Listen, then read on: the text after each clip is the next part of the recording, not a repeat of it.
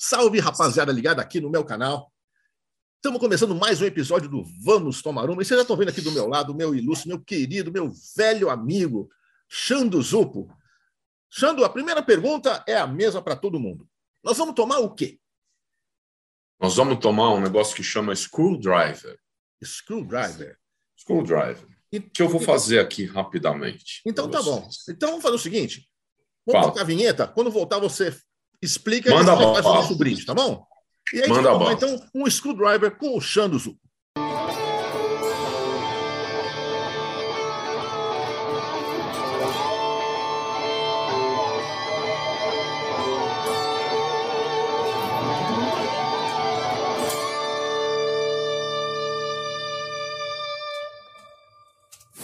Vamos lá então, gente. Vamos, vamos, hoje vai ser um pouco diferente. Não vamos só tomar o screwdriver. O Xando vai mostrar como é que é feito esse drink.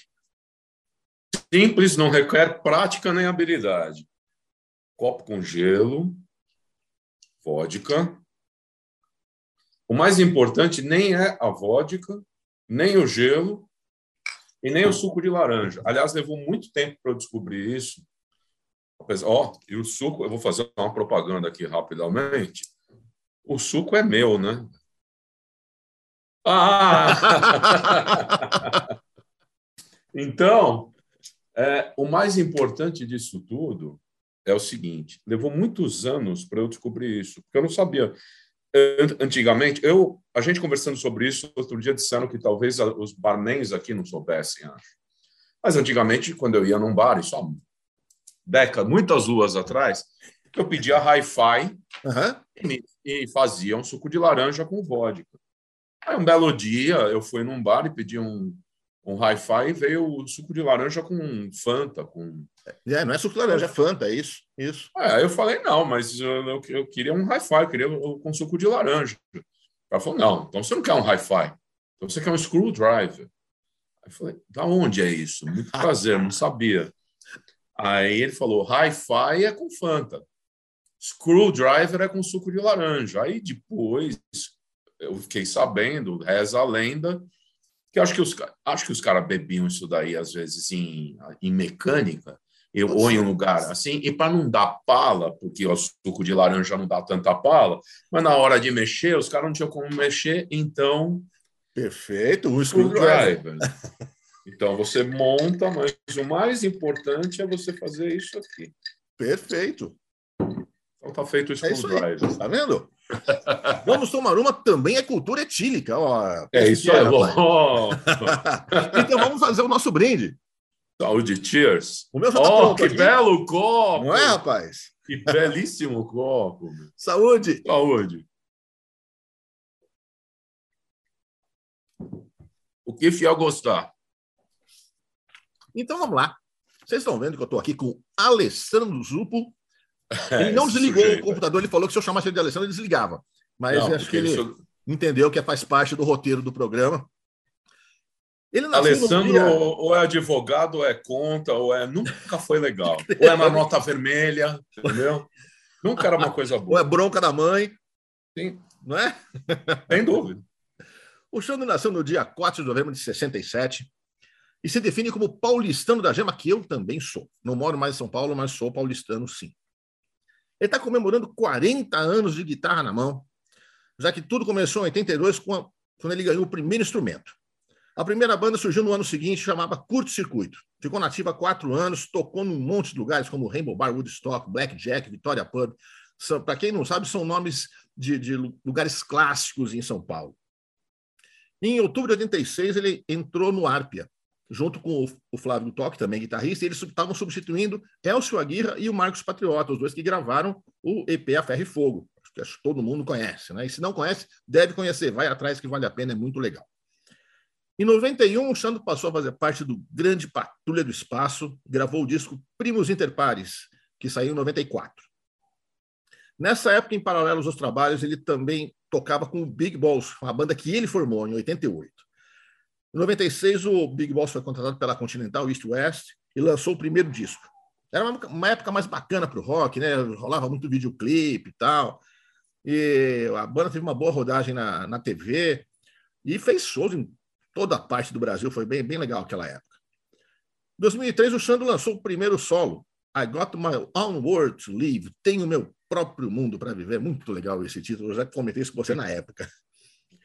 Esse trabalho saiu em nome de Zupo e Z-Sides. O disco teve vários convidados, saiu só no formato virtual. Interessante que saiu em 2003, o cara estava olhando lá na frente. E mesmo naquela época de internet de escada, essa coisa toda, teve 3.500 downloads, que não é pouca coisa. Muita gente ficou horas baixando esse disco. uh, no ano seguinte, o Xando criou o seu estúdio Overdrive e também a banda Pedra, que lançou três discos, fez shows também em várias partes do, do país, lançou vários vídeos clipes, fez shows em emissora de rádio, a coisa, a porra toda. Fez a porra toda. Pedra, uma banda muito legal. Eu curti demais aquela época também. 2016, depois que o Pedra acabou, soltou mais dois singles solo e fez um show comemorando 35 anos de estrada, que uma, foi uma turnê, né, que começou no Sesc Belenzinho. Isso rendeu uma série de vídeos que foram publicados semanalmente a partir de janeiro de 2017. Em 2019, o Pedra fez um revival lá no mesmo Sesc Belenzinho e lotou o lugar. Agora, em 2022, o Xando lançou seu mais novo projeto, uma banda chamada Z que já soltou o primeiro single, O Babaca, e promete mais dois singles até janeiro do ano que vem. E o Xano disse que uma banda chamada Z é a última banda dele. Vamos conversar a respeito. Tão importante, talvez mais importante que tudo isso, o Xano é casado com a Grace Lagoa, que é uma das maiores fotógrafas desse país. Ela, ela foi uma das pioneiras em fotografar bandas de, de rock, shows de rock, muito legal. E também muito importante, o Xando e a Grace são enfáticos defensores da causa animal, uma causa que eu também abraço com bastante entusiasmo, e nós vamos falar sobre isso também. Antes de engrenar o papo com o Xando, eu vou fazer, como eu sempre digo, meu jabazinho do bem. Aqui embaixo tem aquele botãozinho para você se inscrever no canal. Por favor, se inscreva. Vai aparecer um sininho, você clica no sininho. Quando tiver alguma novidade, você vai, vai ficar sabendo. E você dá um like também nessa, nessa, nessa conversa. Você comenta. É rápido, é fácil e não dói. Outro jabazinho do bem que eu sempre faço é a revista Road Crew. Tá na, tá, não está nas bancas porque a revista não está mais sendo vendida em bancas, tá? É bom deixar isso bem claro. A uh, coisa mudou, até isso mudou. Você, você compra direto no site, você pode assinar ou pode comprar edições avulsas. Na capa tem Blind Guardian, mas também tem Crystal, tem Journey, mais um monte de coisa. Achando, você gosta de Blind Guardian, esse tipo de metal assim, power melódico que o pessoal chama, não é muito a tua praia, cara? Não é muito a minha praia, eu não conheço muita coisa. Conheço o nome Blind Guardian, com certeza, uhum. mas não conheço o som, não. Não, tá. não é muito a minha pegada. Perfeito. Xando, começando a nossa conversa. Tua primeira guitarra surgiu na tua mão em 82, há um bocado de tempo. Mas imagino que a música em si chegou antes, né, cara? Acho que você, quando ganhou a guitarra, já curtia música, curtia rock. Como é que a música entrou na tua vida? Muito cedo. É, o primeiro registro que eu imagino de Flash na minha cabeça, além do disquinho O Leão Cantor, colorido. É, disquinhos, eu, né? É, aqueles disquinhos de. Sim, de... também passou na minha mão isso aí. Mas eu, eu, a primeira imagem que eu tenho na cabeça, a primeira, a segunda, vamos dizer. A primeira imagem que eu tenho na cabeça é de pegar na mão o, é, dois discos que me impressionavam na época, a capa, e eu queria botar no, na, na, na, vitrola por causa da capa, que não eram meus, obviamente. Era o Tarcos do Emerson Lake and Palmer, tá. que tinha na casa, e o Sérgio Sampaio, Eu Quero Botar Meu Bloco na Rua. Okay. Ficava olhando aquela capa do, do Eu Quero Botar Meu Bloco na Rua e morrendo de medo daquela figura, aqueles contatos de foto, né? Ele uhum. parecia meio um vampiro, uma coisa meio assustadora, mas aquilo atrai, né? Claro. Então foi o primeiro contato que eu, que eu tive com querer mexer no som e ouvir. Você e tinha tal. quantos anos nessa época, mais ou menos? Ah, eu imagino que uns cinco, seis. Tá, tá. Primeira coisa, primeiro flash que eu tenho de imagem assim. Aí... Logo depois disso, eu lembro também de uma capa que eu adorava e que depois a Sônia Abreu autografou para mim, ah. que era o Excelsior, a máquina do som, volume 1. Tá. Esse, esse, eu acho que foi realmente o primeiro disco que eu lembro de tocar. Eu lembro de. de, de tinha aquela música. Look, look, look, eu adorava aquilo. E, então foi a, a, a, primeira coisa que eu sa, saí ouvindo. Mas, de qualquer maneira, assim, a, a casa sempre foi, a, a, minha mãe principalmente, é, e a minha avó, minha avó era contralto, cantava o dia inteiro, aquelas coisas. É, Legal. E as pessoas que eu detesto, diga que eu não presto, que meu lar é um botequim, era o dia inteiro cantando, né, as cantoras do rádio e, e, e essa galera clássica assim. então, o dia inteiro eu ouvia a minha avó cantando e a minha mãe ouvindo som o dia inteiro. Foram passando os anos, a década de 70, eu ouvia muita, ouvia, era moleque, então eu ouvia o que tocava no rádio. Uhum. E o que tocava no rádio era muito bom ainda, né? Nós Você, dessa geração, cara. É, eu ouvia então, Elton John, é, é, Stevie Wonder, é, tocava muita black music, muita disco music, então Sim. eu ouvi muito black music e disco music durante os anos 70. Foi minha primeira escola. É, eu gostava de ouvir. injustiça aí, não sei se você concorda comigo, que na época algumas pessoas até hoje metem o pau na discoteca, disco music, não, o quê, para negócio chato, negócio armado, música para dançar, não sei o quê. Cara, tinha músicos excelentes naquele meio, cara. Tinha umas porcaria também, claro, como todos, né? Claro, como claro. toda corrente tem. Mas, pô, cara, o Chique era uma banda espetacular tem vários estágios da disco music. Você vê, o Narada Michael Alden, que toca, toca no, no Wired do Jeff Beck, fez um monte de disco music, produziu pois é. um monte de Pois é. Tinha vários levels, né? Você, eh, não dá para você comparar, por exemplo, é, é, aquela. Tavares com o André True Connection, né? Por exemplo. Exatamente, é, exatamente. né? Chique, Tavares, André True Connection, é, né? São vários levels, né? Village People, né? Por mais que tenha feito sucesso pra caramba, é, meu, é uma Eu gosto divertidíssimo, total. cara. É, é divertidíssimo, mas, mas tem tinha de tudo. E, e aí eu ouvia muito, eu ficava apaixonado pela, pelo baixo, né? Pela levada de baixo. Ah, tá. Para mim, o peso, antes de eu ouvir, eu ouvir rock and roll e, e começar a ouvir rock, o peso para mim estava na levada de baixo e bateria da black music. Perfeito. E quando, Agora, é, que, e quando é que você olhou para a guitarra? Então, foi isso daí, cara. Foi no, no, no na virada para o comecinho dos anos 80. Minha mãe tinha já, minha mãe ouvia de todo tipo de música. Então, eu tinha, eu tinha os meus discos de black music, de disco, e minha mãe tinha tudo misturado lá. Minha mãe ouvia desde toda muita MPB, mas no meio dos discos dela, no final dos anos 70, por exemplo, pintou o Queen Live Killers hum. lá em casa, através dela é, que ainda era dos discos dela, que ficava ali. Eu, às vezes ela estava ouvindo, eu ouvia, mas ainda não, não, era o grande lance. Agora, a hora que mordeu o bichinho mesmo, eu estudava no, no Objetivo da Teodoro Sampaio uhum. e eu já, eu já tinha interesse em ouvir algumas coisas mais. Quando veio da, da, da disco, é, minha mãe é, teve um, um, um, cara que casou com ela durante um tempo, foi meu padrasto, a gente morou junto e tal quando eles tiveram produtora de shows, faziam maquete de Águas Claras, foi feita em casa, todas essas coisas. Legal. E, é, ela, primeiro ela trampou em televisão, eu ia em televisão com ela direto. Nesses almoços com as estrelas, eu fui é. em vários. Barato. Silvio Santos, vários. Aqueles Astros do Ringue, vários. Ela tinha que ir em todos esses programas. Depois ela mudou para esse lance de produção, de produtora de shows, com ah. o Raul, que era, que era o cara que ela ficou casada. E o Raul pintou em casa, eu estava ouvindo ainda muito, eu estava ouvindo muito Earth, and Fire nessa época. Fui no show do Earth, and Fire na área VIP, eu, a minha mãe e o Placa Luminosa inteiro do lado, porque minha mãe conhecia os caras do Placa, e a gente assistiu na terceira fila na frente da sessão de metais. Que legal, Esse cara. foi meu primeiro show internacional. é... Tem uma outra história que eu até contei ontem, depois se der eu conto aí, com o Tim Maia. Mas aí esse esse cara pintou pintou em casa ele foi meio safo. Ele chegou nos meus discos assim, falou: "Olha, eu vou deixar uns discos meus aqui para quando eu vier aqui a gente ouvir e tal, vou deixar aqui no meio dos seus". Eu falei: "Tá bom". E ele deixou umas coisas que eu nem cheguei a ouvir muito, tipo Mahavishnu, coisa assim, ah. né? Mas ele deixou o Stanley Clark e o School Days.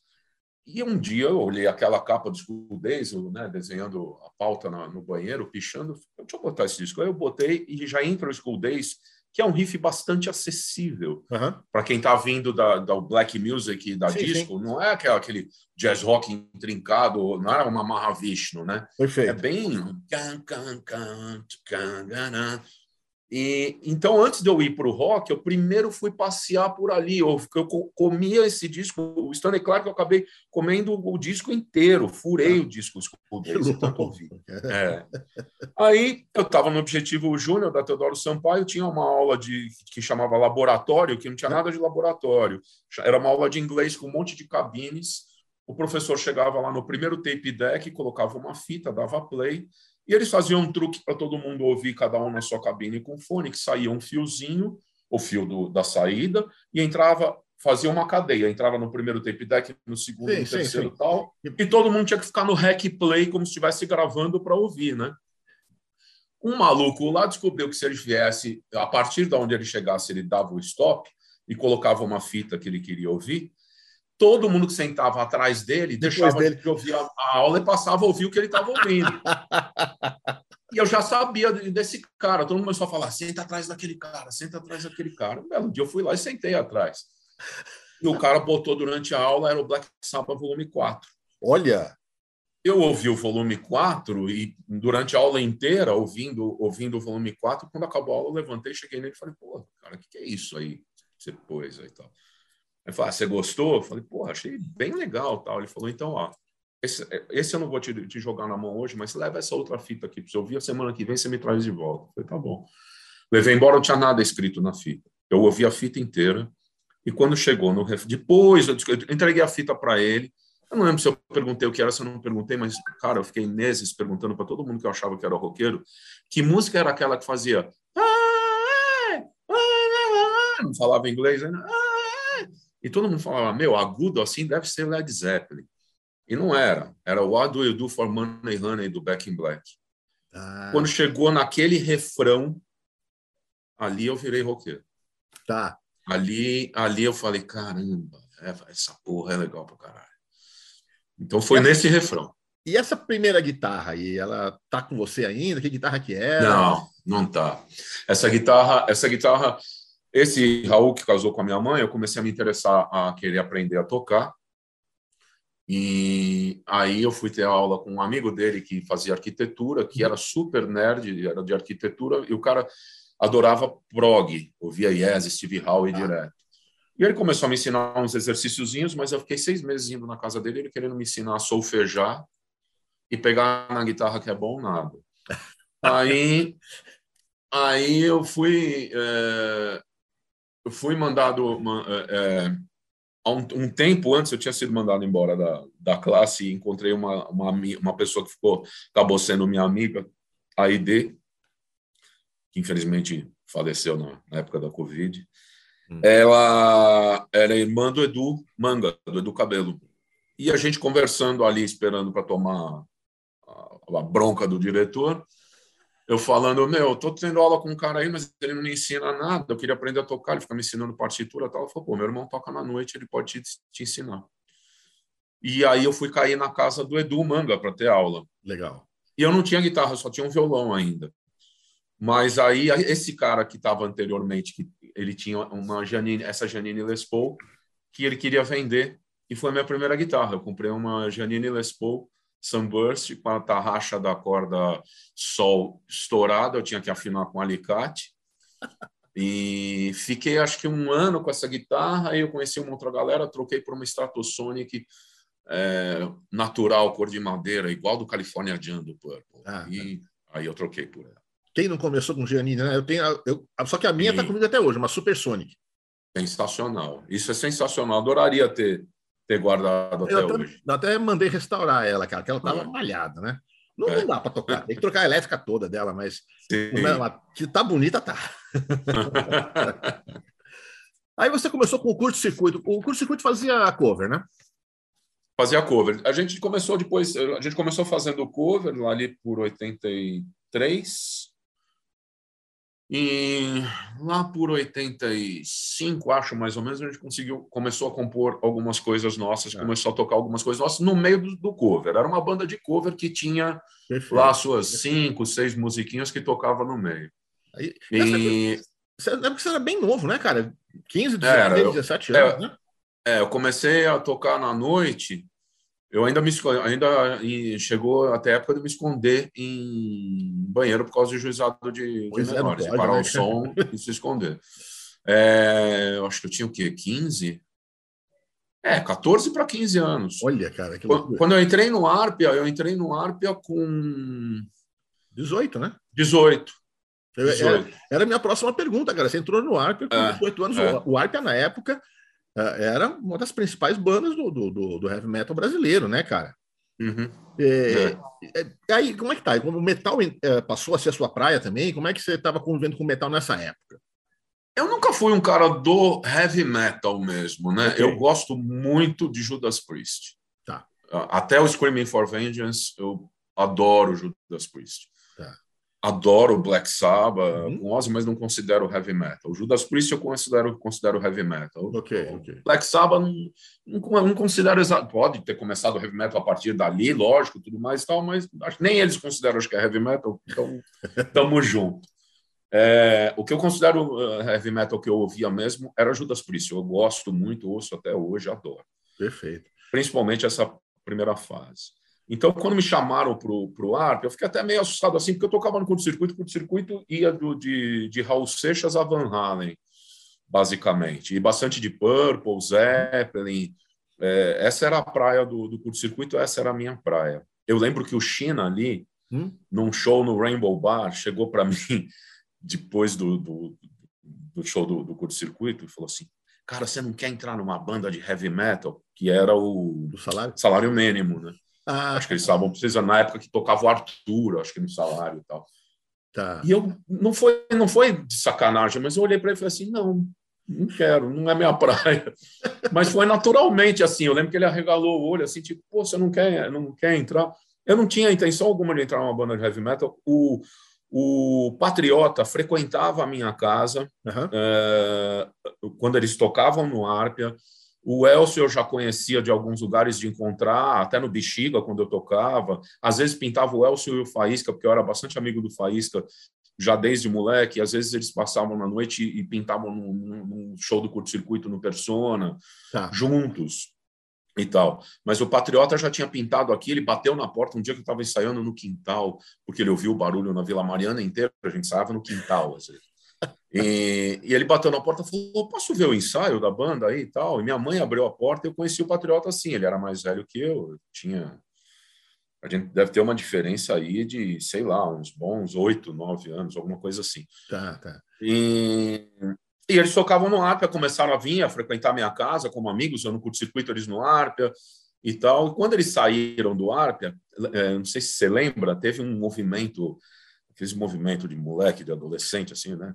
Morte ao, ao falso Arpia, porque o Arpia estava se reestruturando com o Gutoque, e acho que por, por uns dois meses, três meses, alguma coisa assim, teve um, alguns meses, teve um guitarrista que chamava Renato Nunes, um cara também bom, bom guitarrista da época.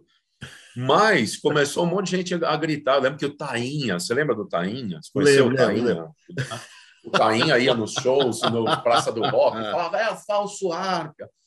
Então, quando tocou o telefone aqui a primeira vez, o Tibério falou: Olha, a gente ouviu falar de você e tal. Depois eu soube que o, o Flávio Gutoc tinha falado de mim, porque eles estavam passando o som e eu toquei com a guitarra dele. Ele falou: Ele toca bem esse cara e tal. Bom, encurtando a história, ele me ligou e falou: Você não quer entrar no ARP e tal, não sei o quê? Eu falei: Não. Porque, primeiro, que não, não era muito a minha praia pensar em heavy metal, apesar do ARP, do ARP ter aquela cara de Judas Priest, que foi o que me agradou bastante. Mas, segundo, que eu achei que ia atrair meus amigos que já estavam indo para Centúrias e tudo mais. Eu falei, pá, tá todo mundo falando que é o falso arpa, eu só, a gente, os caras estão sempre aqui, vou entrar na banda. Aí o próprio Patriota chegou para mim e falou, velho, vai lá, entra na banda, que é isso, é. Aí eu liguei para o Tibério e falei, ah, tá bom, vou aí ver qual que é. Né? E aí fui, a gente fez fez uns ensaios e eu entrei e fiquei, fiquei lá durante um tempo. Uh, saí, acho que uns dois meses antes de gravar o disco, o Tibério me até hoje. Como é que você sai de uma banda dois meses antes de entrar no estúdio? É, mas eu estava já tendo uns pepinos ali, algumas coisas dentro da banda que eu não estava gostando, e eu também estava uma fase de uhul, é, para chegar na festa bem aplicadinho, não estava interessado nem um pouco em gravar disco, cara. Tá. Eu gostava de subir no palco tocar e chegar na festa bem aplicadinho. gravar não era aquela coisa que mais. Mas, nessa altura, você já tinha tido experiência em estúdio não? Eu tinha gravado uma demo com o curto-circuito no estúdio da Bandeirantes AM. Tá. Em dois ou quatro canais que o pai do baixista trabalhava na Bandeirantes, descolou para a gente, a gente gravou duas músicas. Ok. Acho que só isso. E você chegou a voltar para o Arpia depois, né? Voltei, porque eles gravaram o disco com o Lipo, o 7, Sim. e quando eles saíram para fazer show, passou algum tempo, não sei o que aconteceu na banda, eles me ligaram, me chamaram de volta. Eu voltei e saí fazendo shows, fiquei acho que mais um ano na banda, mais ou menos. Quer até dizer, sair você- definitivamente em 89. Você saiu, o Lipo entrou e você entrou no lugar do Lipo, foi isso? Isso, é. tinha uma, tinha- eu tenho aqui guardado nos recortes, tem até um, um- acho que na, na Metal. Não sei se, se talvez não tenha sido você que escreveu, mas Bem capaz, porque em São Paulo era na Metal tá, tinha, tinha uma, uma, um tijolinho assim escrito troca-troca. Aí vinha assim: é, o guitarrista o Zupo deixa o Arpia que, que, e entra no seu lugar o, o Lipo do Made in Brasil e não sei quem saiu do não sei aonde foi para o Made in Brasil. Então era uma notícia assim. assim. E aí, em 91, você foi fazer parte da Patrulha do Espaço, né, cara? Aí eu acho que aí era bem a tua praia mesmo, não? Como é que Sim, foi? é mais a minha praia. Como é que foi essa entrada Sim. na patrulha? Como é que, como é que foi o convite? Como é que você, como é que bateu para você isso? Bem que você já O Júnior- cara, né? O Júnior, eh, ele conta nos dossiês da patrulha, eu não lembrava direito como que ele tinha me chamado. Esse final de anos 80, começo dos anos 90, para mim foram os meus anos 60. Então, se você lembra de tudo, é porque você não estava vivendo. Então, algumas das coisas da patrulha que eu sei é porque eu li no relato do Júnior.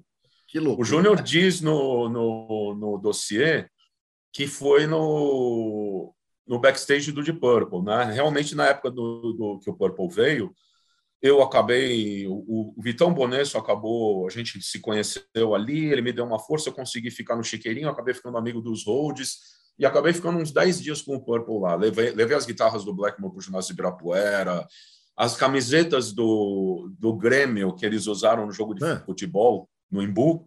Eu que fui com os Rhodes comprar no Shopping Paulista, que estava recém-inaugurado, onde era Sears e Sears, Shopping opa. Paulista.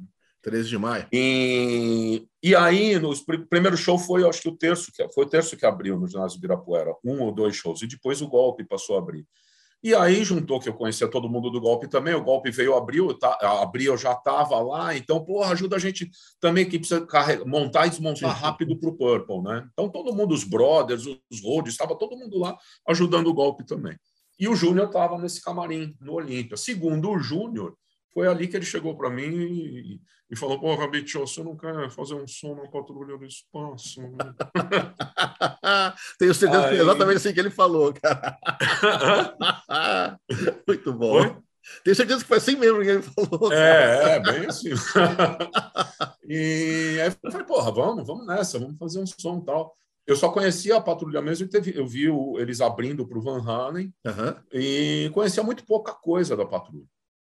Aí ele me deu os discos, eu tirei as músicas, ele tinha um show para fazer em Ponta Grossa, a gente foi fazer no, no Festival, alguma Uhum. coisa assim. Um lugar ao ar livre enorme, milhares de pessoas, umas 10, 20 mil pessoas. Tocou Fábio Júnior, aí a Patrulha do Espaço, no palco ao lado, e aí, sei lá, eu mais quem. né? E, e aí a gente fez umas tours pelo Sul, é, gravamos o Primos Interpares, né, que, que era para ser um disco ao vivo. O disco é inteiro ao vivo, só as vozes, o, porque deu problema na gravação de vozes, só as vozes foram gravadas em estúdio. O Percy gravou em oito horas aquelas vozes, rapidamente. Tá. E- Mas o disco é inteiro ao vivo, feito no, ali no. Só como não pintou quase muito público, não teve divulgação, estava tão correndo atrás de resolver pepinos da banda que não teve quase divulgação. Então devia ter, sei lá, 12, 15 pessoas no, Nossa, no- lá no teatrinho. É, 12, 15, 20 pessoas. E aí, aí se decidiu, então tá bom, então vamos gravar, vamos capturar o som ao vivo, mas não vai ter aplauso, porque ia ficar muito ridículo, muito pouco Sim. essa é a impressão que eu tenho. Acho que todo, mundo falou: ó, fiquem quietos aí, assistam o show, mas fiquem quietos, porque não tem ruídos no, na, na, Aham. isso, no, mas é um, é um disco inteiro tocado ao vivo. Eu acho que eu arrumei um um pedacinho do solo de robô. Você ouve, quando você ouve, você ouve a mudança de timbre de guitarra, que é um, ah. um picote ali. Foi a única coisa que eu arrumei. Você ficou até quando no, no Patrulha? Eu acho que isso foi em 91. Acho que a gente entrou em estúdio. Eu acho que deve ter ficado um ano e meio. Tão pouco assim, dois. assim? Pouco. Por quê? Bem pouco. Por que tão pouco? Não sei, eu não sei, eu não sei o que aconteceu. é, a gente foi, começou a fazer show, o René gravou o disco, aí depois, na hora de fazer os shows, o, a gente foi para o sul com o Coquinho. É, e aí depois, eu não sei se foi miando show, o Júnior começou a fazer, acho que umas turnês de workshop. Foi nessa época, eu conheci a Grace através do Júnior, a Grace foi fotografar a patrulha, foi quando conheci a Grace. E e aí, não sei. Boa pergunta. Júnior, por que, que eu saí da patrulha? Não sei. Ele já teve aqui, só que isso a gente chegou a conversar, foi uma pena. É, é. E essa altura você tinha criado o Big Balls. É, o Big você, Balls eu fiz em, eu montei em 88. Sua, era isso, cara? Era. No Big Balls eu montei ele em 88, ainda no Arpia. Tá. Quando eu entrei no Arpia, é... 88 não, 86... Não, foi na minha volta para o Arpia. Ok. É, quando eu voltei para o Arpia para sair para fazer os shows do, do, do set, é, eu tocava bastante na noite e tal, e eu estava sem banda na noite. Durante 88 eu fiquei meio sem banda. E quando o Arpia me chamou de volta, eu falei, ah, legal, vou, vou sem banda. E aí voltei para o Arpia, e... mas aí o, o Arpia já, já fazia uma quantidade de shows menor do que estava em 86 e 87. Tinha alguns, mas eu falei, pô, vou montar uma banda cover para tocar na noite. Pra, preciso, preciso ganhar uma grana, preciso tocar na sim, noite sim, sim. e quero tocar mais. E aí eu montei o Big Balls, a gente, eu, o Tibério até emprestou o estúdio do Arper para uns primeiros ensaios do que acabou virando o Big Balls. Eu fiz um primeiro show que não tinha o nome de Big Balls ainda cantando no Arpia. Uhum. E aí, mas logo depois desse show, o Aqua entrou na banda. E aí a banda virou Big Balls. Minha mãe batizou a banda, a gente estava aqui nessa sala. E minha mãe desceu, a gente tentando descolar o nome. Ela falou: ah, põe Big Balls esse de si, velho.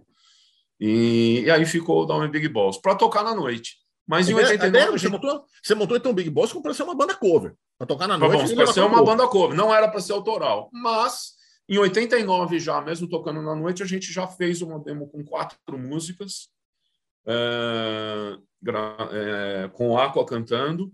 Aí, depois o Aqua saiu da banda, entrou o Nando Fernandes, aí depois entrou o Rogério Fernandes, tudo isso cover.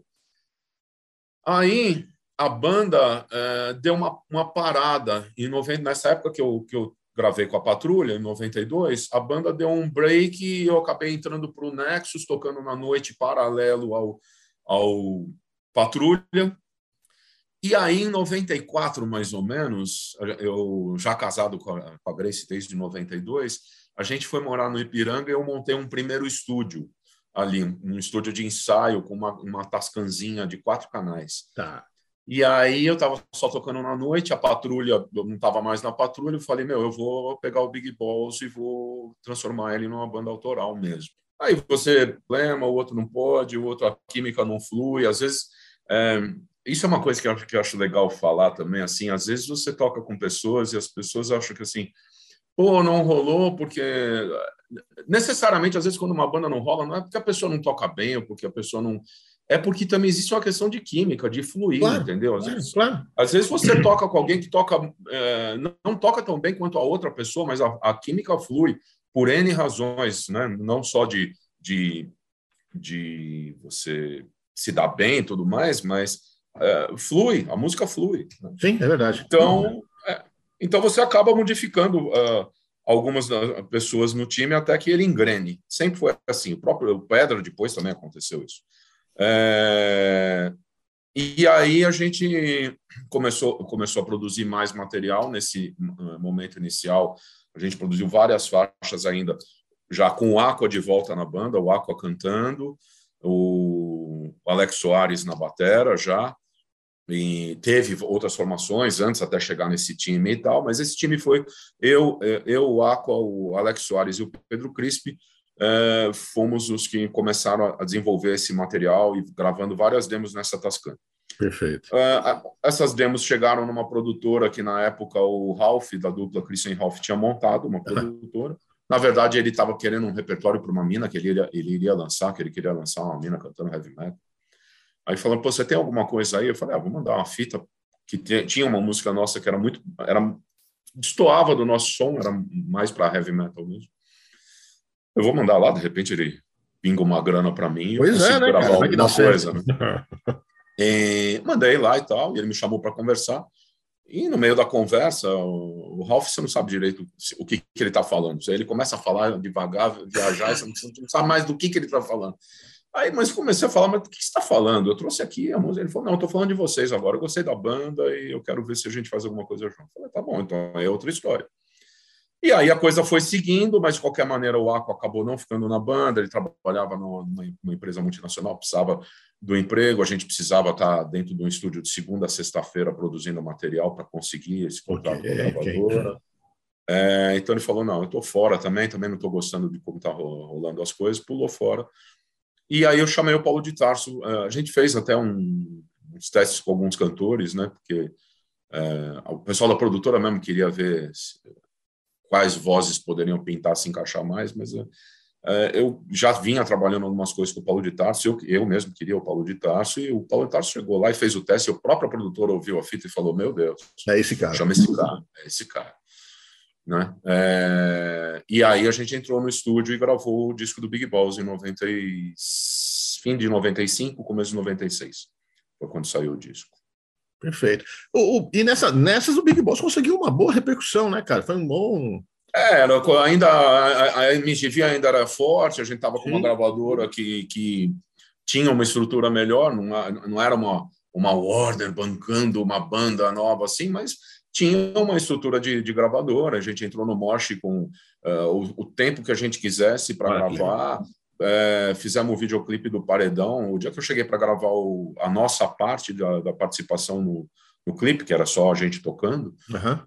Eu não acreditei na estrutura de ver eu nunca tinha visto aquilo, né? Era uma equipe mesmo. Até foi aqui na Cinemateca, do, mas é, antes da gente chegar lá, a equipe já estava filmando durante o dia várias externas com atores, com não sei o quê. Tinha, bicho, gente fantasiada de polícia, arma rolando para todo lado, é, criança, é, uma coisa meio apocalíptica, com uns frades uh, andando pelo lugar, devia ter umas 60, 80 pessoas lá. Super produção, né? Super produção, super produção. E aí o clipe foi para a MTV, rodou bastante na MTV, na, na programação, a banda começou a, a, aparecer em alguns lugares, fizemos o Bem Brasil, da TV Cultura, que foi bem legal, entramos no, no Bem Brasil abrindo para o Ira, ninguém conhecia a gente o clipe estava começando a passar na MTV, quase ninguém conhecia a gente lá e a gente entrou, o pessoal vendo que estava lá para ver o Ira, né? E, e a gente ganhou aquele público, aquelas, devia ter umas 5 mil pessoas ali na frente. Lógico, o importante do Bem Brasil é que tinha 5 mil pessoas lá, mas tinha 300 mil, era nacional, ao vivo. Sim, né? sim, sim. Então, é, a gente saiu de lá com a, com a, galera parando o ônibus da gente e dando cerveja para a gente e tudo mais. Foi bem, bem legal. O Paulo, o Paulo tinha uma comunicação muito legal com o público. Sim, é verdade. Nos dias é que ele estava, nos dias que ele estava iluminado, ele era iluminado. E por que a banda não continuou, não progrediu, não continuou essa coisa toda? Olha, bicho, foi um monte de fatores. Teve um monte de cagada nossa da banda e teve um monte de cagada da própria produtora também. Ah. Fora, assim, meu, é... cara, você tem 28 anos de idade e você acha que. Eu comecei a tocar com 14, 15. Eu achava que com 28 eu já sabia muita coisa da vida. Ah, verdade. Ele não sabia porra nenhuma. Ainda não sei. Ou sei e não quero fazer parte. Mas Naquela época, a gente achava que sabia algumas tantas coisas e não sabia nada do, do que era do que era o negócio todo, do que você tinha que lidar por trás, que não era só tocar e fazer música. Não, aí que tá, né? O pessoal é, pensa que é só subir no palco e tocar, né, cara? Aí é, é muito não, teve, teve, teve, cagada nossa, teve cagada da produtora, do Ralph. O Ralph também achava que que o fato dele ser o Ralph e ter uma produtora, ele ia conseguir chegar nos lugares com, com a maneira dele. E, e, e, assim, eu, eu acho que ele, no caso dele, olha, eu tenho, só tenho a agradecer o Ralph. O Ralph deu uma grande chance da, da nossa vida veio através dele. É, então, quando eu falo aqui que teve algumas uh, cagadas dele, eu acho que ele mesmo sabe tá. que teve em alguns momentos, que é em alguns momentos você misturar um pouco, talvez, o artista e o empresário. Isso eu estou analisando de hoje. Então teve barreiras também, né? Você, o fato de ser é, de ser uma banda que estava vindo por uma produtora de um cara do sertanejo, em vários lugares tinha o preconceito dos caras do rock. Então a gente chegou a bater em rádio, por exemplo, né? Em rádio rock e assim direto para o paredão não tocou na rádio rock de São Paulo. Que loucura! Estava tocando Baba Cósmica. Sem nenhum problema com o Baba Cósmica, cada um faz o seu som. Mas a gente ficou bastante puto de falar como é que o paredão não pode, não vai tocar na rádio rock. Pois é. E aí também um cara, um cara que era dessa rádio rock também foi, foi depois lá para outra rádio, para na época para Brasil 2000, que a gente tinha entrada direto, tocava demo na Brasil 2000 direto, né? A Casa Caiu tocava na Brasil 2000, o Big Boss mesmo já tinha tocado na Brasil 2000. O pessoal da Brasil 2000 foi no Mosh falando: ah, agora nós vamos tocar direto vocês. Mas a direção da outra rádio foi para Brasil 2000 para dar uma levantada na Brasil 2000 e o cara também não gostava muito do, do Paulo, tinha essas coisas pessoais. E aí não tocou. Na rádio que era a nossa casa, não tocou o Big é. Boss quase, tocou muito pouco. O Pedra depois tocou para caramba. É interessante caramba. isso. Você me falou uma vez, numa das muitas entrevistas que eu fiz contigo, uma frase que eu até hoje eu, eu cito, sempre citando a fonte, é óbvio, né? Porque é obrigação. É, banda, fim de banda é que nem acidente de avião. Nunca é uma causa só. É sempre uma série de é, motivos é, né, que leva exatamente. a acontecer. E é verdade, né, cara? É, é, e, e, o pior é quando você sente aquele negócio, esta merda vai cair, né? Antes de acontecer, né? Sim, sim. E a gente estava sentindo isso mesmo. E aí deu problema na banda também, a gente tirou, tirou o Pedro, o clima não estava legal na época com o Pedro. É, hoje, eu acho que assim, se a gente soubesse mais ou menos como, como são as coisas, você teria que contornar uma série de coisas uhum. e manter a banda unida. Então, teve uma série de cagadas também. Isso também brocha a gravadora. A gravadora está investindo é. numa banda e você tira um cara da banda é, logo que imediatamente. Então, teve um monte de cagada. E aí naufragou, velho. Aí veio assim. No meu aniversário, eu recebi um SEDEX com rescisão de contrato da gravadora, uh. depois, três dias depois, rescisão de contrato da produtora. Aí o Paulo já foi do céu para o inferno no ano seguinte. É, vamos, vamos lá. Então agora vamos, vamos para o abismo. Então vamos todo mundo, vamos dar a mão e pular junto. E aí fomos, pulamos. Aí eu, bicho, eu levei uns bons. Depois eu, o Big Balls, lá para o final dos anos 90, estava tocando na noite de novo, estava legal, lotando lugares, mas tocando, tocava alguma coisa do disco, mas estava tocando cover. Foi legal também, a gente tocava no Alcatraz, fechava a porta do Alcatraz, não entrava ninguém mais. Legal. Até o Ziner tocou uma época lá com a gente, mas, mas já foi. Aí levou cinco, seis anos para ter força para começar a produzir o que foi os E-Sides e tentar voltar a compor de novo, porque eu estava bem brochado. Esse título do, dos E-Sides, I Got My Own World to Live, tem a é. ver com, esse, com essa sequência de episódios aí pouco agradáveis do final do Big Balls? Ah, acho que não, não, necessariamente com o Big Balls, mas tinha um, um, pouco a ver com uma certa encheção de saco já de, de... Uma fuga, uma coisa de ah, tenho, tenho meu mundo para viver, eu não quero ficar pensando nas coisas, quero só tocar. Eu acho que assim. É, eu não. Eu, eu, é, é, muito difícil lidar com. Eu, tem, uma, tem gente que acha que eu sou meio um empresário das bandas, né? Porque eu me viro, vou fazendo, aprendo sim, a fazer sim. vários vídeos, aprendi a editar vídeo com pedra, aprendi a fazer site, eu tive que ir fazendo, mas é, é, no desespero, porra, vou ter que fazer essa merda, então eu vou lá fazer essa merda. Mas eu não sou esse cara, eu sou aquele cara lá que nos anos 80 estava nos seus 60.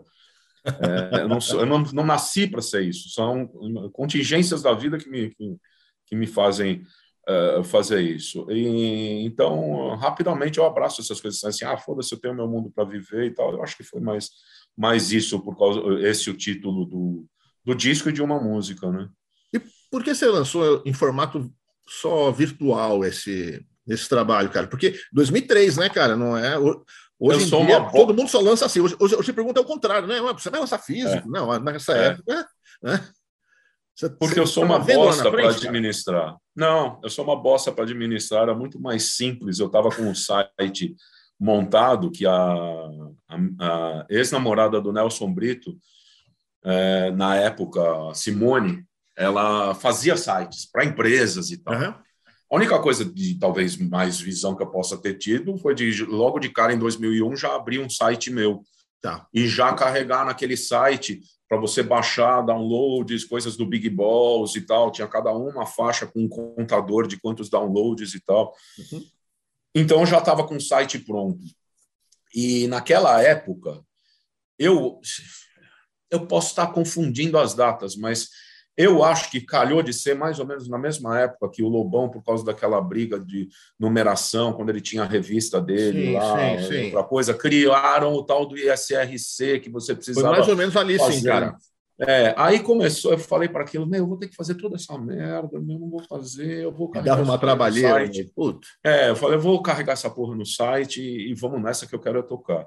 E aí eu coloquei no site e e o site foi começando a dar uma bombada e baixando e baixando. Às vezes eu, eu, eu participava de um fórum que tinha da Crocodile Pop, da loja na época, que todo mundo chamava do Verdinho, um monte de músicos. Então, um monte de gente me conhecia ali de falar de guitarra, de música e tal.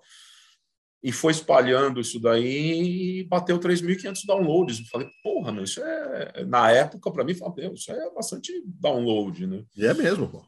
É, e levando foi legal. A idade que era você fazer um download nessa época, né? Sim, sim. Eu coloquei o download de faixa por faixa. Então tá. isso ajudava um pouco, porque se você colocasse o álbum inteiro, demorava muito. Eu colocava faixa, faixa, contador de downloads, e o cara ia lá e baixava aquilo que ele gostava. Perfeito. Mas porque o disco tinha seis músicas autorais e acho que umas, puta, umas nove ou dez releituras, né? Ah, tá. Rainbow, UFO, eh, Zeppelin, um monte de gente tocou, o, a Patrulha do Espaço inteira gravou uma autoral e uma do James Gang. O, o, Paulo Zinner gravou, um, o Zé Luiz Rapoli, o Renato Panda, que hoje está numa banda chamada Z, o Fábio Mulan, que estava comigo no Big Balls na, uh, um pouco antes. É, um monte de gente que gravou. Legal. Desculpa se eu não falei o nome de alguém, mas foram umas 14 pessoas. Em 2004, você criou o estúdio Overdrive. É. Era, foi uma, uma opção para você, para ter uma, uma, renda a mais? Qual foi a ideia? Do, ou era só para o seu uso mesmo? Qual era? era? as duas coisas. A, a, minha mãe faleceu em 2003. Uh, enquanto eu estava gravando os sides, eu estava trabalhando uh, em empresa mesmo. Meu pai tinha uma empresa de, de tubo de aço e eu estava ele uh, de venda de tubos, uhum. né? E eu estava trabalhando lá na, na logística. É, fiquei acho que uns dois, três anos ali nesse momento. Já tinha trabalhado nessa empresa em outros momentos. Ok. É, no decorrer. É, e eu fiquei uns dois, três anos lá e nesse até, até também para dar uma força também para minha mãe que estava precisando e tudo mais e tal precisava que entrasse grana de outros lugares também falei pô estou com 35 anos preciso virar homem agora, cara. Tocando só rock and roll. é, e aí estava lá trabalhando e tal. A minha mãe faleceu de um dia para a noite, assim, teve uma crise de asma e faleceu. Eu lembro disso. Eu é, conhecia, e, né? e aí vamos direto direto para o abismo de novo, né? Eu vou ficar trabalhando nessa porra aqui a minha mãe tinha um apartamentinho pequeno dela e a gente tinha essa casa aqui. Aí eu, é, a grana que veio do apartamento e com uma, umas forças de pai, de, de grana que, que, tinha juntado, eu falei, vou montar um estúdio, vou voltar, mas agora vou montar um estúdio não que nem era o meu do Ipiranga, que era uma, uma caverna, meu, as baratas entravam pelo, pelo forro, assim. Cara. Nossa! É, sabe esse jateamento que você faz de, de, de que é, é, tipo celulose, que fica, ah. parece play center, que fica uma, umas cavernas assim. Eu já tirei todo o estúdio por dentro disso. E vazava a água do raio da laje. Então aquele negócio ficou um. Meu, era um tipo, hum. olha, competia com o estúdio do PA, do RPM aqui atrás, que também foi sui generis. Quem ensaiava lá sabia o que era. É, e aí, mas era um estúdio de ensaio com uma Tascam. Aqui não, eu montei já com. Já, a tecnologia já tinha avançado bastante para que a gente pudesse não com o absurdo que custava montar um equipamento que você pudesse tocar um, gravar um disco com as condições que tocaria em rádio, tocaria em TV, tocaria em qualquer lugar. Ah, legal, legal. Então eu montei esse estúdio para trabalhar nele, gravar outras pessoas, ensaiar. Aqui vivia o tempo inteiro é, lotado, era de segunda a segunda cheio o estúdio. Legal. E também uma maneira de eu voltar a produzir, montar uma banda de novo, uhum. né? Uh, que era porque era para chamar Big Balls, era para ser uma volta do Big Balls, mas a gente acabou vendo que não tinha a ver com, com, com o Big Balls em si. E, e, e aí chamou de pedra. eu acabei batizando de pedra. Muito legal. O Overdrive existe ainda? O Overdrive parou por uns anos. Uh, eu cheguei a sair da casa, precisei reformar a casa, voltamos para casa.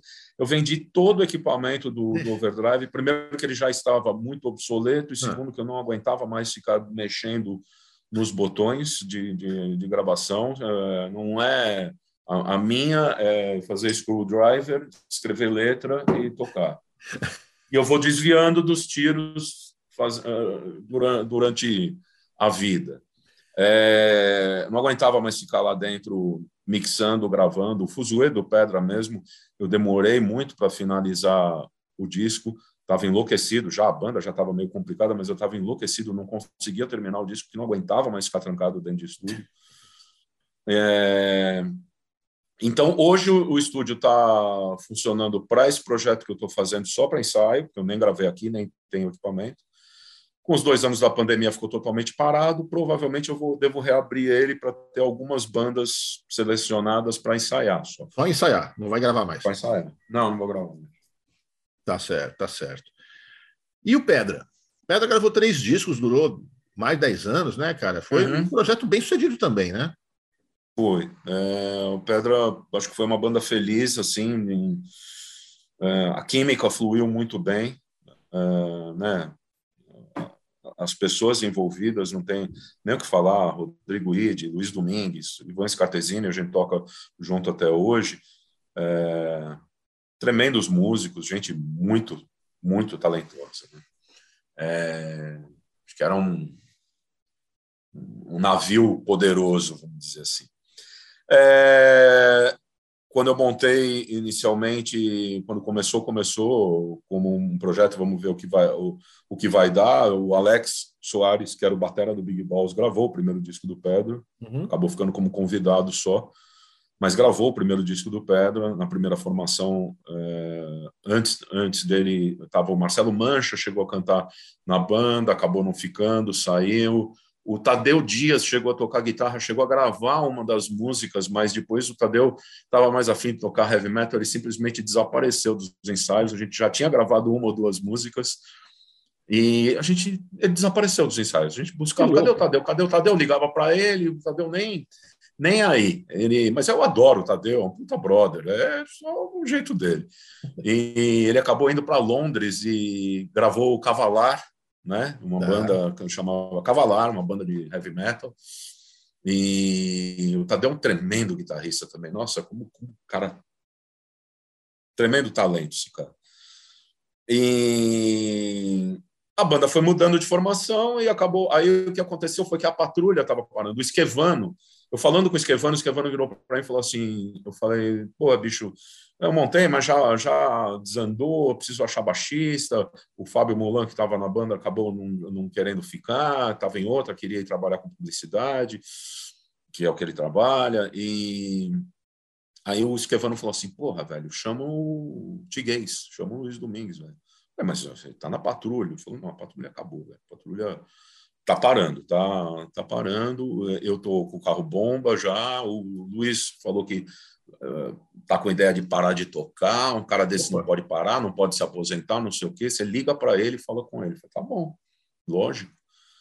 Liguei para o Luiz, falei com ele e falei, ó, oh, Luiz, é, armando uma parada assim, assado, não sei o quê e tal. E, e ele falou, e o que, que é exatamente? Eu falei, olha, cara, é uma banda de rock, mas é uma banda totalmente aberta para para o importante é que a gente goste da música que a gente está tocando. Entra tudo, entra entra soul music para caramba, entra black music, entra MPB, é, e tal. E aí ele se interessou para vir ouvir o que eu estava produzindo já aqui. Eu já tinha uma boa parte do primeiro disco andando já. Ok. É, e aí, logo na sequência disso, o Mancha, que estava cantando, não ficou. E aí o Luiz falou assim: pô, vamos chamar o Rodrigo. O Tadeu estava na banda ainda, o Rodrigo veio só para tocar teclado e cantar. Como o Tadeu acabou desaparecendo, o Rodrigo acabou assumindo teclado, guitarra, voz, e, né? e acabou, acabou fechando nesse time para gravar o primeiro disco. O Alex, logo que saiu o primeiro disco, uh, também saiu da banda, também não, não rolou dele ficar. É, é aquilo que eu te falei. Tremendo batera, a gente tocou no Big Balls e tal, mas as prioridades, às vezes, da pessoa naquele momento são outras, né? Sim, é verdade, por, é verdade. Por necessidade da vida, por, por uh, não acreditar mais, ou, ou uma série de coisas e aí o Ivan Scartesini entrou e todos os, shows, todos os shows do Pedra, da história do Pedra, sempre foi o Ivan e os outros discos também, né? O Alex só gravou o primeiro disco. Perfeito. E aí durou né, três discos e dez anos, como eu falei, a pergunta que não, não quer calar. Por que acabou? Acidente de avião? É? é. Essa merda vai cair? É um monte, é um monte de coisa. Assim. Tem os fatores externos, o Pedra, ele, ele começou a ter alguns. Um... Toda banda passa pelos seus problemas. O Pedra, por ser muito aberto, o que aconteceu? Começou a acontecer o seguinte também. Por um lado, depois as pessoas começaram a entender um pouco o que era o Pedra. Então a gente começou a ter o nosso público mesmo. Tá. Mas no começo era bastante complicado, porque a gente ia tocar com bandas de rock, apesar de a gente fazia show, às vezes, Baranga e Pedra, Carro Bomba e Pedra. Uh, pedra, golpe e baranga, sei lá. E, e... aí o que acontecia? Para a galera rock hard, falava, pô, mas pedra é meio MPB, meio black, meio não sei o quê, não é pesadão.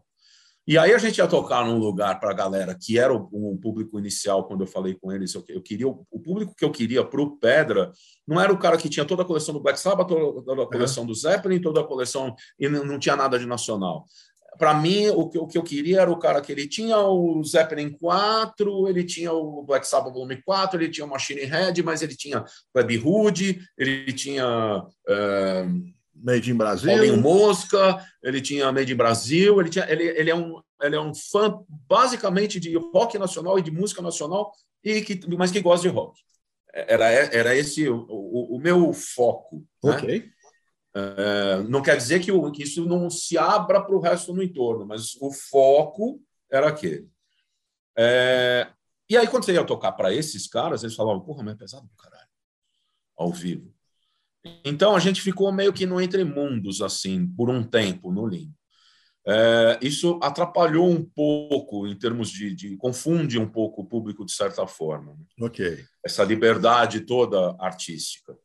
E, e, isso acaba, acabou gerando também alguns conflitos na banda, porque em alguns momentos eu, por eu estar, vamos dizer assim, envolvido 25 horas por dia no, no, no processo de produzir, uhum. gravando aqui com o Renato Carneiro, mixando, editando vídeo, é, acabei aprendendo a editar DVD com 11 câmeras de, de show. Nossa, que trabalho. Que eu falei. Eu entrei num workaholic que, que levou quatro, cinco anos. Eu precisei dar um stop porque eu estava completamente ensandecido de, de, de, de, trabalho, entendeu? E, e, já daquele jeito de assim, preciso terminar esse disco, preciso terminar esse, essa, esse, essa edição desse show com 15 músicas, 11 câmeras. Né? Você, você começa a deixar de viver num mundo que, você, que eu tenho que estar para poder escrever letra, para poder uhum. fazer música e virar um cara que você não quer ser. Tá. É... Isso é foda. Isso é foda. E aí, essas coisas também vão minando dentro da banda, né? Claro. Então, assim, na verdade, chegou num ponto no, no, no, no final, quando a gente terminou o Fuzue, que a minha ideia era: olha, vamos fazer um DVD ao vivo. Eu vou escolher um repertório dirigido para a gente tentar direcionar para aquele público vamos tirar esse prog daqui, vamos tirar esse daqui daqui, não quer dizer que não volte para o show, mas vamos fazer um, um DVD mirando um, um, alvo, né? com essa seleção. Lança esse DVD, daqui a dois anos a gente grava um EP com seis músicas. Ninguém precisa vir aqui a não ser para ensaiar ou para fazer show. Eu vou produzir isso daqui, vamos fazer isso daqui.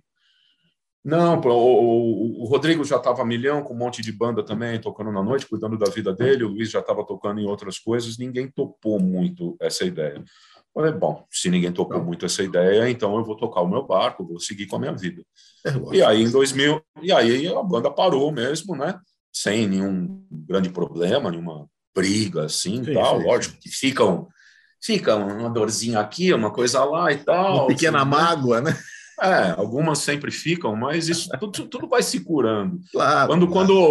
quando, quando você tem respeito pelas pessoas, respeito pela obra e, e é tem isso. muita história boa para lembrar, as coisas vão se curando. E aí eu fui tocar meu barco, que foi aí que em 2016 eu lancei os dois singles, fiz esses shows. Uhum.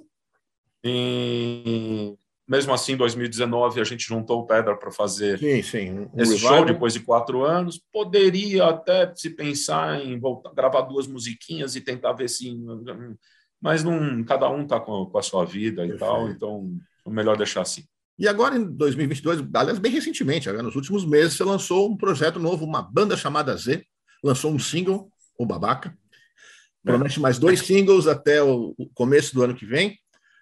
Vai sair um disco completo disso? A ideia é outra? Eu espero, não, espero que sim. Eu espero que o ano que vem a gente consiga fazer um disco completo com mais, sei lá, umas oito, nove faixas e mais e incluir essas, essas três como um bônus e talvez lançar até fisicamente também, né, em CD talvez. Perfeito. É, a ideia da, da banda chamada Z é um pouco mais ou menos é o que vinha de 2016 do show que eu fiz. Aquele show foi um show Xando Zupo, 35 anos de guitarra uhum. e tal, e já juntando, eu quis também é, trazer para a vida de novo as faixas do Big Boss, que não eram tocadas há muito tempo. É, então, desde 2016, tinha essa, essa, eu tinha essa vontade de trazer para essas músicas continuar tocando.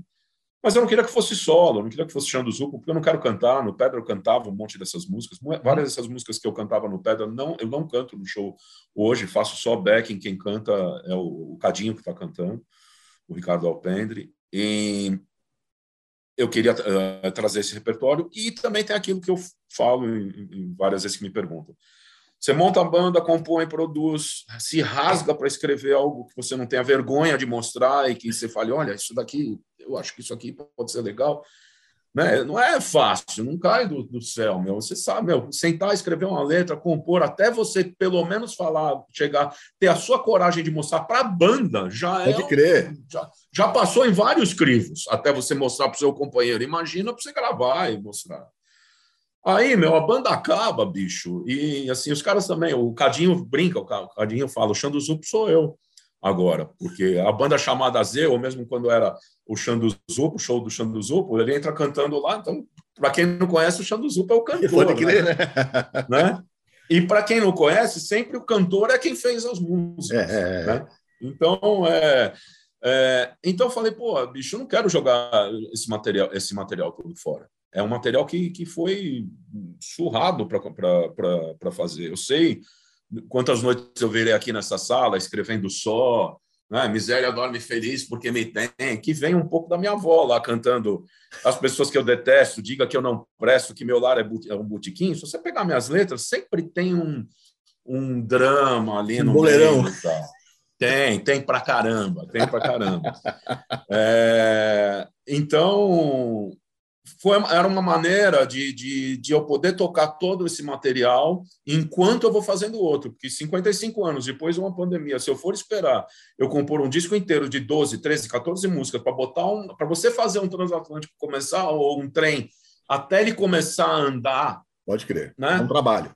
E eu, e, porra, eu tenho aí 60 músicas gravadas, eu não vou jogar isso fora a essa altura e não vou também começar uma banda com um nome novo que não esteja linkado a saberem que é uma banda na qual eu sou, estou ali na banda, uhum. porque a banda se desmonta depois, fica meio Rich Blackmore's Rainbow, entendeu?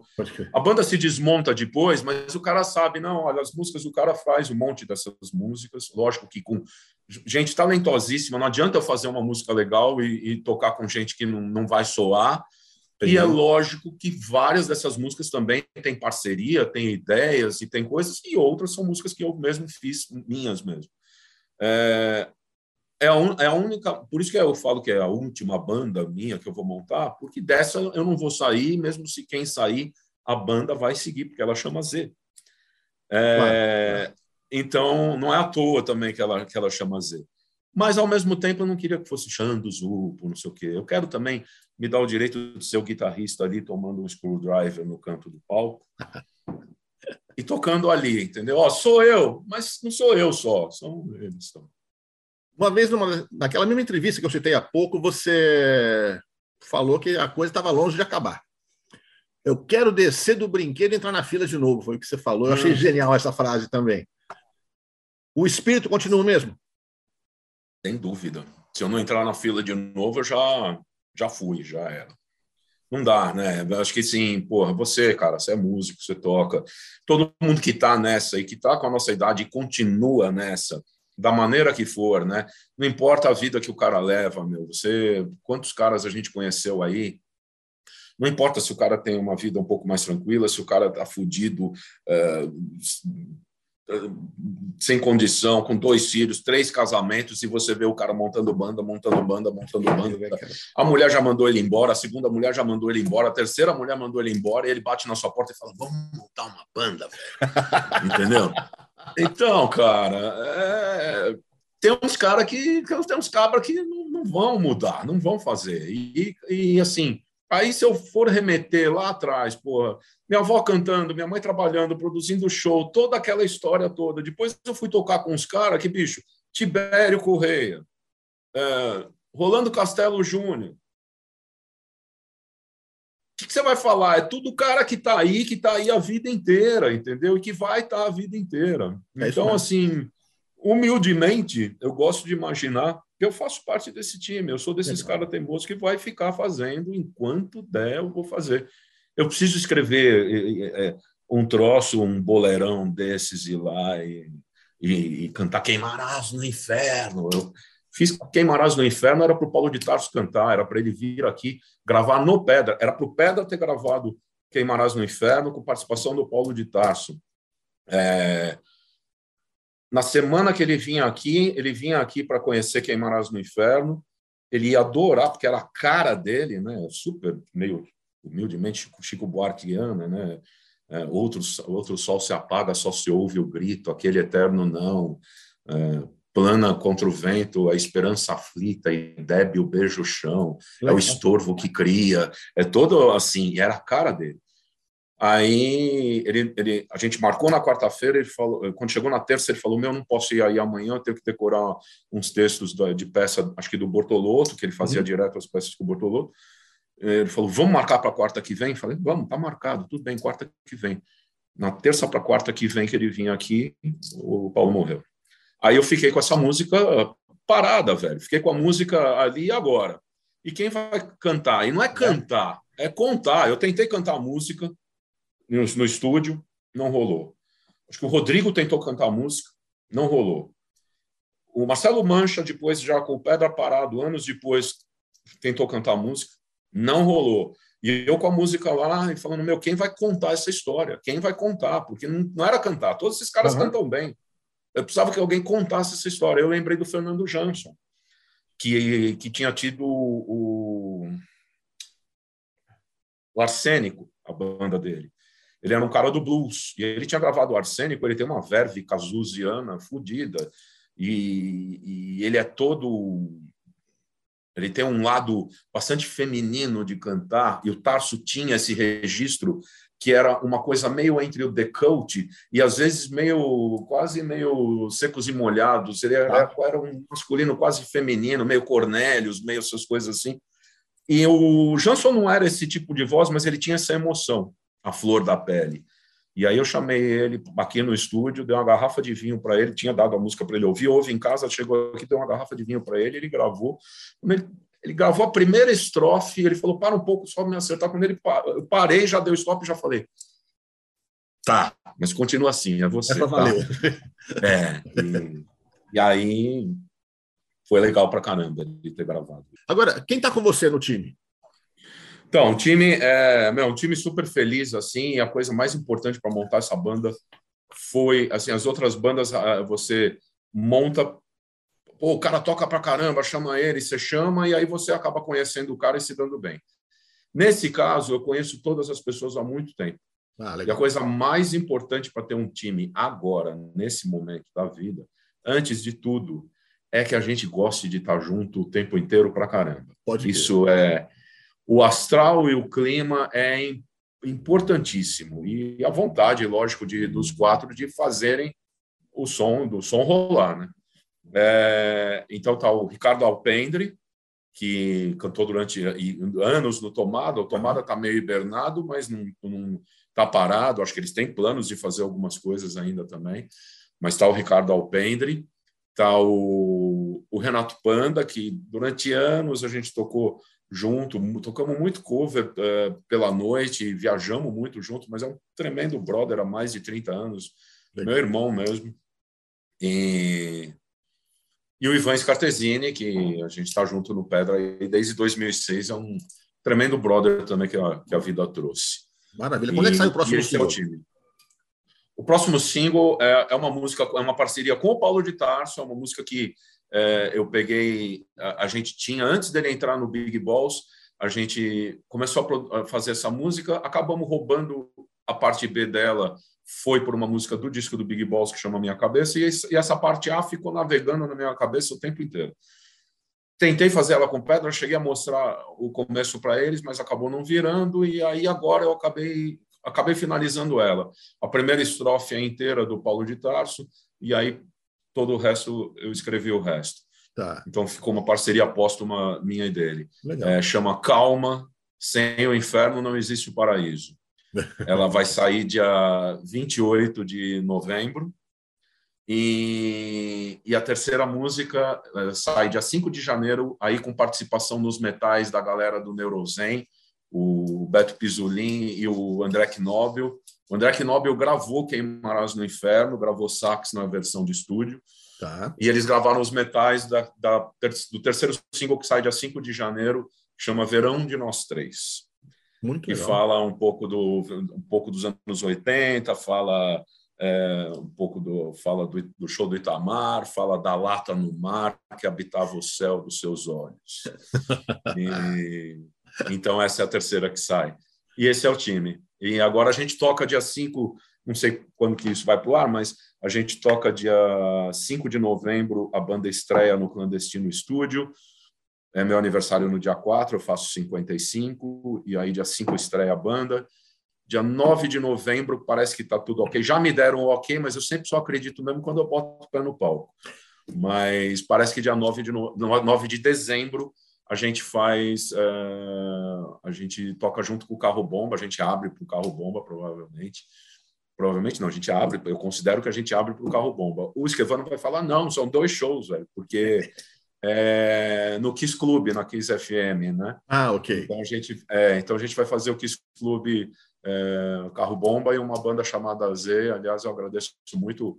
O Esquevano deu a maior força para a gente estar junto e acho que pode rolar mais coisas da gente fazer junto aí.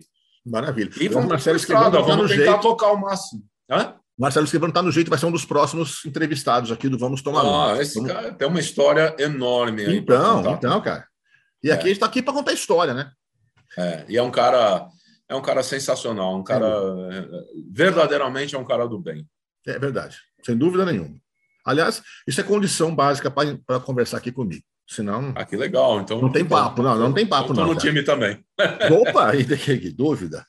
Tanto que você tanto está no time que você faz parte de uma de uma galera que eu respeito muito, que eu também procuro fazer parte, que são os defensores dos animais, né, cara? Que é uma Sim. coisa que esse mundo está precisando demais, né, velho? Como é que você e a Grace se, se engajaram nessa causa, hein? Acho que assim, bom, animal a gente sempre adorou. Uh, começa tudo com cachorro, né? A gente, Pode a Grace teve cachorro a vida inteira e eu tive acho que 80%, 70% da vida.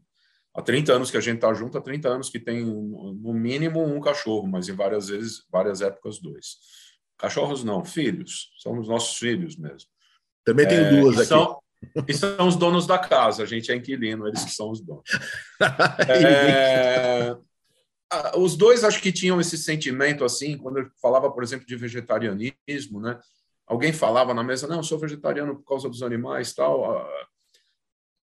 Muitas pessoas, às vezes, quando você fala que você é vegetariano por causa da causa animal, falam, ah, mas eu não consigo ficar sem comer carne. Eu também não conseguia, eu ficava também direto. Comia direto. A Grace falava, você vai infartar, que eu comia aquela a gordura toda da picanha, né? Não, é porque não gosta de comer carne. E, mas a gente tinha o mesmo sentimento de que quando alguém falava, a gente tinha uma certa inveja da pessoa. Falava, porra, que legal. A, a, a nossa primeira impressão era, que legal que você é vegetariano por causa dos animais, meu. Você fala, poxa, né? E ficava sempre essa sementinha. Uhum. Eu acho que o primeiro passo foi, foi isso. Chegou um ponto que uh, a Grace estava lendo um livro espírita e eu já fui kardecista, mas eu brigo, volto, né? sou uma metamorfose ambulante. E, e, ela estava lendo um capítulo que falava dos espíritos e que na, na, no, no matadouro, que um troço super pesado ali que se alimentava do terror dos animais, não sei o que. Eu li aquilo lá e falei: ah, quer saber? Chega.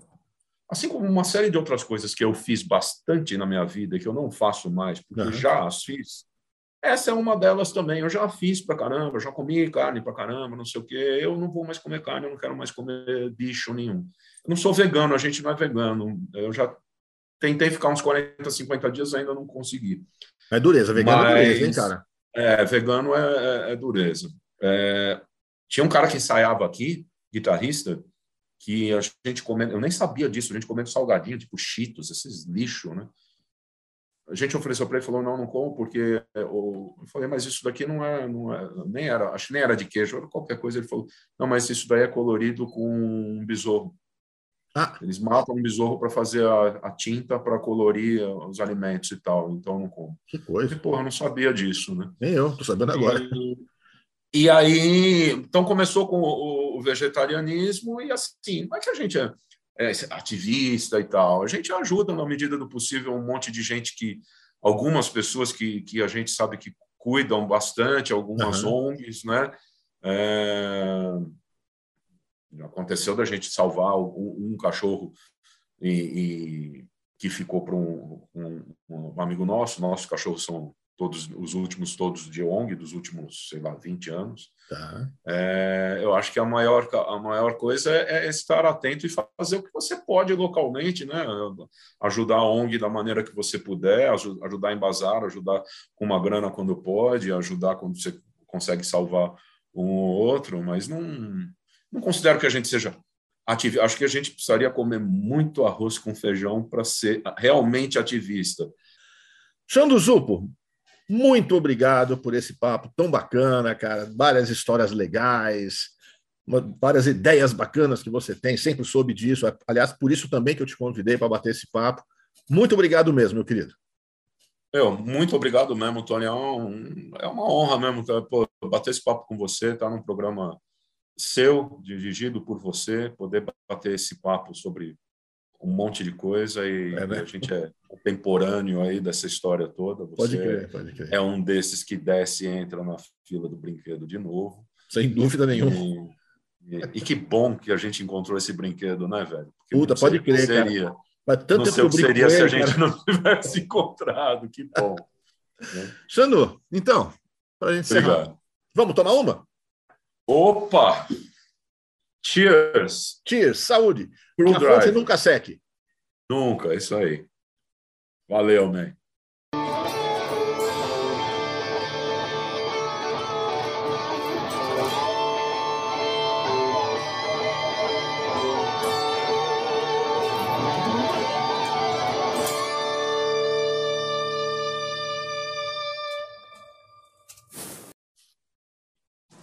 Salve, rapaziada ligada aqui no meu canal. Estamos começando mais um episódio do Vamos Tomar Uma. E vocês já estão vendo aqui do meu lado, meu ilustre, meu querido, meu velho amigo, Xando Zupo.